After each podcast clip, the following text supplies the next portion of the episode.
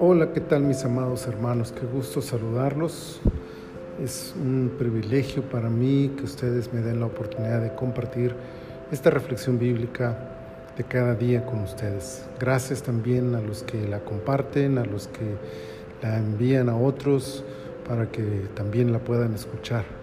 Muchas gracias.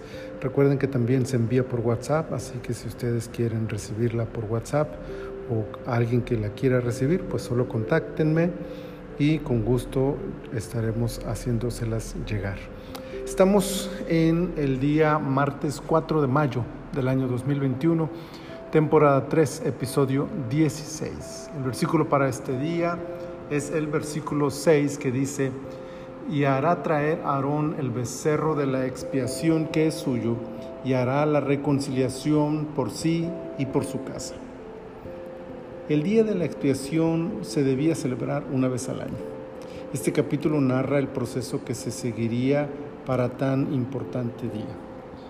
Dentro de todo el proceso destaca el hecho de que el sacerdote debía hacer expiación primeramente por sí mismo y por su casa. La razón para esto es simple. La expiación era el sacrificio especial que cubriría los pecados de toda la nación. A través de esta ofrenda el sacerdote cumplía con su función más importante, ser el intermediario entre Dios y el pueblo. Sin embargo, había un pequeño gran problema. El sacerdote, como humano, era igualmente culpable de pecado delante de Dios. Para poder presentarse ante Dios e interceder y conseguir el perdón divino, él necesitaba primero ser perdonado para cumplir con su ministerio.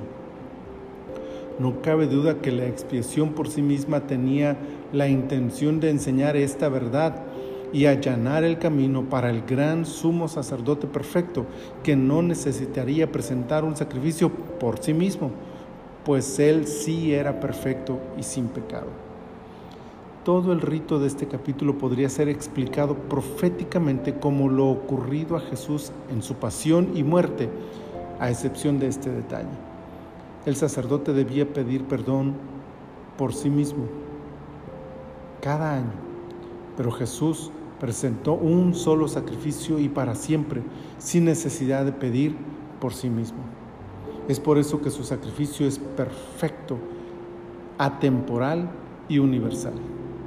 Que el gozo de esta verdad inunde nuestros corazones durante todo este día y nos haga exclamar una adoración genuina a nuestro bendito Salvador. Bendito nuestro Señor y Dios por los siglos de los siglos. Te adoramos, Señor. Te exaltamos, nos llenamos de gozo y de alegría, Señor, al entender que este capítulo nos revela cómo tú planeaste, Señor, dar al hombre una oportunidad para perdonarlo, pero también mostrarle que por sí mismo no podría, que tenía que justificarse delante de ti, aún el mismo sacerdote, para poder después hacer su trabajo, pero que tú esto lo enviaste como un ejemplo para después hacer llegar a tu Hijo, quien se entregaría a sí mismo como el sacrificio, como la ofrenda perfecta delante de ti para expiar los pecados de todo el mundo. Muchas gracias, Señor, gracias, gracias gracias, Te exaltamos y te damos gloria y honra porque tú la mereces. Y te pedimos, Señor, que nos des la dicha de adorarte, no solo de palabras, sino también con nuestras acciones. Gracias te damos, en tus manos nos ponemos para este día. Te pedimos que te glorifiques en nuestras vidas. Por Cristo Jesús, nuestro Salvador. Amén. Gloria a nuestro Dios. Que el Señor les bendiga ricamente todo este día.